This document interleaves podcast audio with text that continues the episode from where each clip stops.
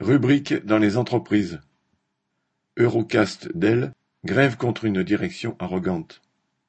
Lundi 8 mars, à la fonderie Eurocast de Dell, une fonderie d'aluminium du groupe GMD, sous-traitante de l'automobile dans le territoire de Belfort, les ouvriers des trois équipes ont démarré la grève avec la CGT à la suite du résultat des négociations annuelles sur les salaires.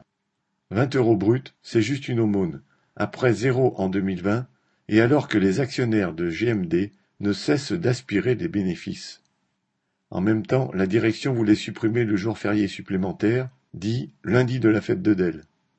Ce point focalisait aussi la colère accumulée contre le directeur, arrivé il y a deux ans, bardé d'un autoritarisme de caserne, qui a multiplié les brimades, les humiliations et les coups tordus.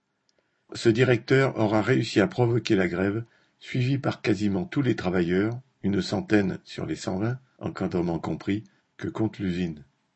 Toute la production, si urgente en temps normal, a alors été arrêtée, les accès bloqués jour et nuit, la direction empêchée de rentrer et ses agissements étalés dans la presse locale. Après trois jours de grève, en présence du haut DRH du groupe Fonderie GMD et d'un inspecteur du travail, la direction accordait finalement 38 euros bruts d'augmentation sur les 50 demandés par les grévistes. La suppression du jour férié est abandonnée.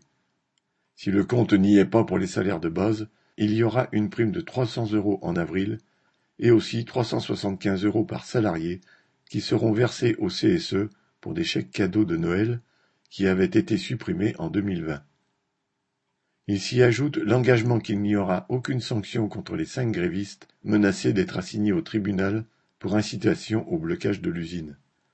Les travailleurs de chaque équipe ont voté la reprise du travail vendredi matin 12 mars avec le sentiment de s'être fait respecter en ayant relevé la tête ensemble. Correspondant Hello.